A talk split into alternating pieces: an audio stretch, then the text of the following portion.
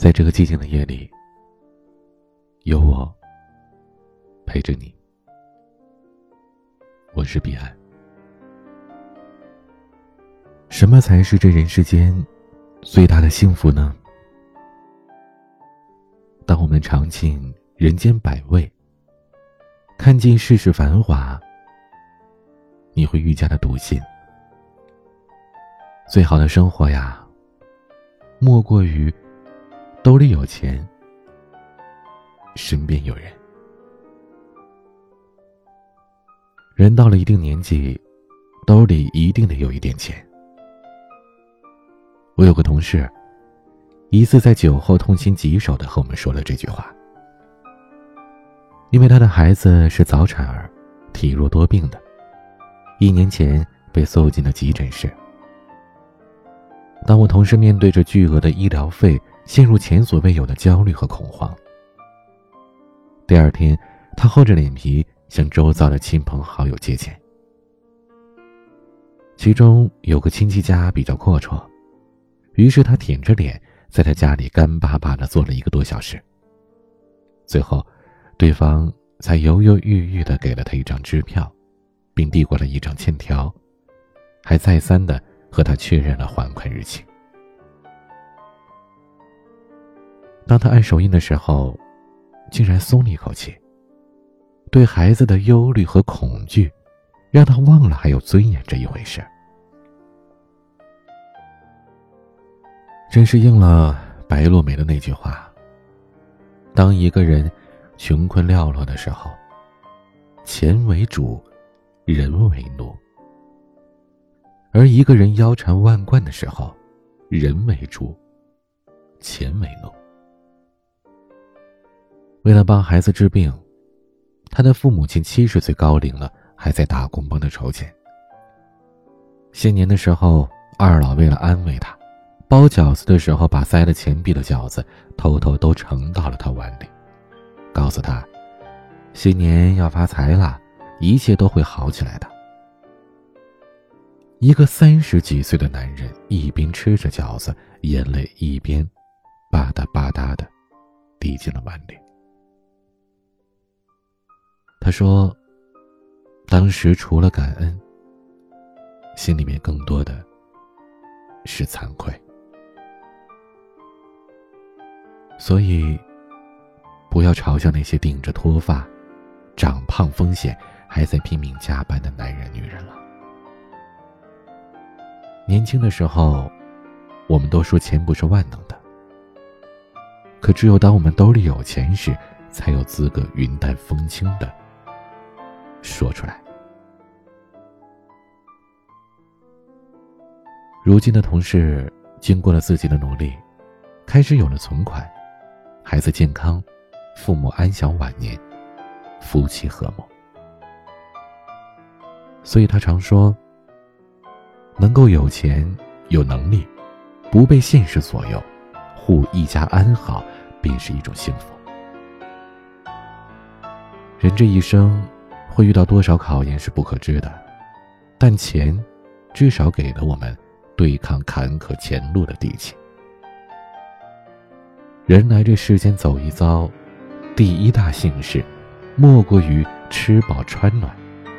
面对花钱，气定神闲。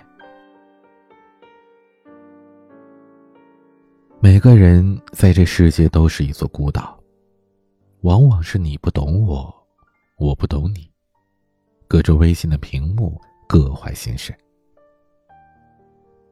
如果能有一个人看穿你的脆弱，怜惜你的慌张，呵护你的童心，那便是人世间一大幸运了。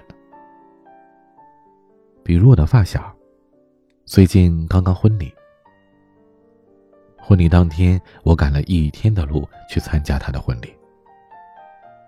我是这个从小寡言却内心善良的姑娘的爱情的见证人。我发自内心的为她感到高兴，因为终于有一个人。坚定的站在了平凡的她身边，想要一生待她，如若珍宝。大学的时候，她生病，对方端汤送药，她难过，对方耐心安慰；他嗔怒，对方第一时间低头认错。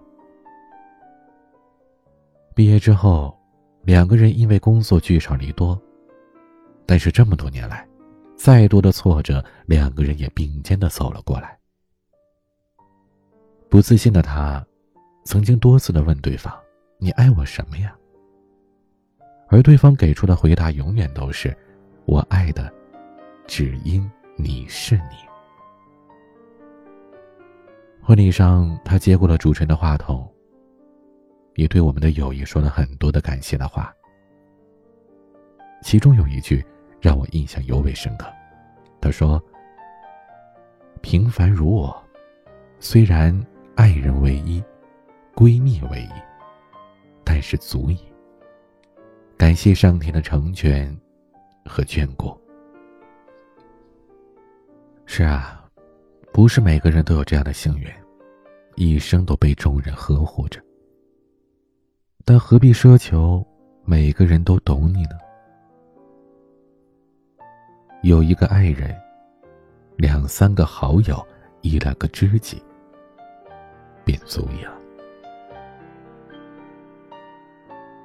幸福莫过于，不管你走得多远，总有人牵挂你；不管你多晚回来，总有一盏灯为你点亮。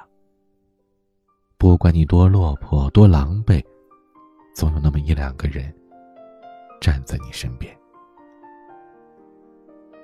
金庸先生说：“你瞧这些白云，聚了又散，散了又聚。人生离合，亦复如斯。红尘中，多少人来来往往。”能在你生命中驻足停留的，便是命运的馈赠。我们常说，没有一个成年人的生活是容易的，所以，能有一颗正能量的通透心是尤为可贵的。在每个人的成长过程中，我们都会看到不同的风景。领略到不一样的喜怒哀乐、爱恨情仇，这就是人生。无论经历过什么，请始终保持一颗虔诚、明亮的包容之心，知足常乐。不管面对再大的难，都能用最积极的心态去面对，让快乐大于哀愁，这便是。人生的一种成功，不求大富大贵，但求平安喜乐的过完这一生。不忍寒挨饿，有知己一二，活得通透淡然，便是生而为人的一种福分。愿你我都能活得兜里有钱，身边有人。心里有光。愿你平安喜乐，过完一生。今天的晚曲来自陈绮贞的《季风》。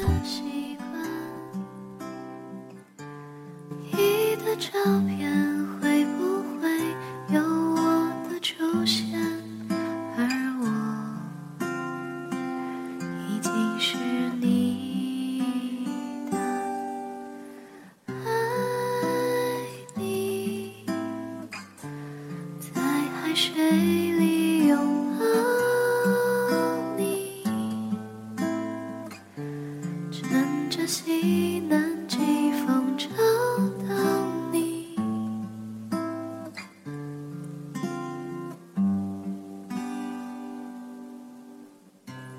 你的语言是我诗篇我的时间给你做底片。你的照片